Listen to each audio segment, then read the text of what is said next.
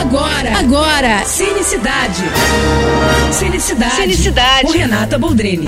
E parece que temos a escolhida. Gal Gadot vai viver a Rainha Má no live action de Branca de Neve. Pose de rainha ela já tem, né? O filme vai ter como protagonista, na pele da Branca de Neve, a Rachel Zegler, que a gente vai poder ver já já nos cinemas no remake de Amor Sublime Amor, a Rachel foge ali, né, da figura clássica da Branca de Neve. Ela é descendente de colombiana, morena, e isso é incrível. Eu adorei a escolha. Fora que ela canta muito, gente. Não sei se Branca de Neve vai ter aí um tom musical também, mas a Rachel já mostrou em Amor Sublime Amor que é poderosa beça. A nova versão do live action da Disney vai ser dirigido pelo Mark Webb, o mesmo do filme 500 Dias com Ela, que a gente ama, né?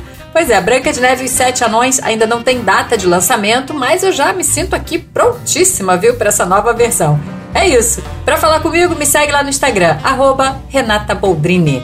Tô indo, mas eu volto. Sou Renata Boldrini, com as notícias do cinema. Você acabou de ouvir Cinicidade. Cinicidade. Com Renata Boldrini.